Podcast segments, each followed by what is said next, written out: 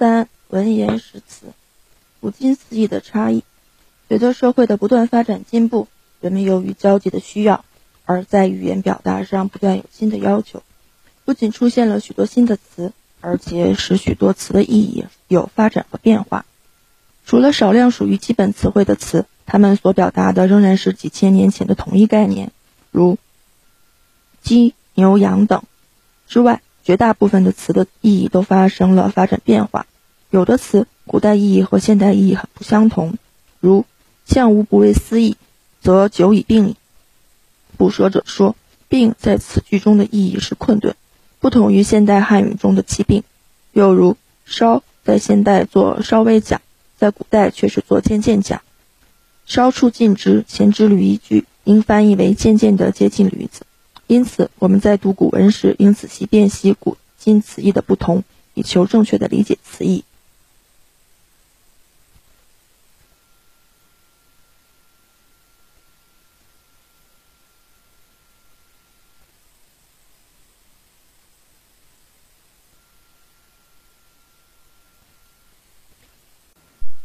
单音词和多音词，文言文的词汇以单音词为主，只有少量的双音词。有的单音词在文言文里两个连着用，恰好与现代汉语里由这两个单音词作为词素构成的双音词相同，但词义却是不同。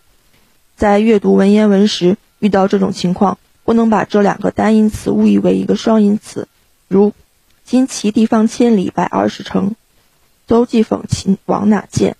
地是土地的意思，方是方圆的意思，与现代汉语地方的意义不同。近义词的辨析，文言文里有些词义相近的词语，要注意辨析它们之间的差异，才才能正确的理解文言文。如“起听于庭，闻肃君号令，应者近万人”，史句；“李肃雪夜入蔡州”，句中的“听”与“闻”是近义词，但它们之间有明显差异的。听。是用耳接收声音的动作，闻是听见的意思。通假现象，识别通假字是阅读文言文必须注意的问题。所谓通假，就是借用音同或音近的字来代替本字，将其沿用下来，遂成惯例。还有一种情况，就是当时口头语言中某个词，但书面语言中还未造出这个字来，于是就借用同音或音近的字，如。西向牛头冲炭直，卖炭翁直通直。又如学而时习之，不亦乐乎？《论语·学而》中的“乐”应作“乐解”。本意引申义，文言文里的一个词往往有几个意义，其中有一个是这个词的本意，其他的都是由本意直接或间接引申出来的意义。如。庖丁解牛的解 是分割动物肢体的意思，这是解的本意。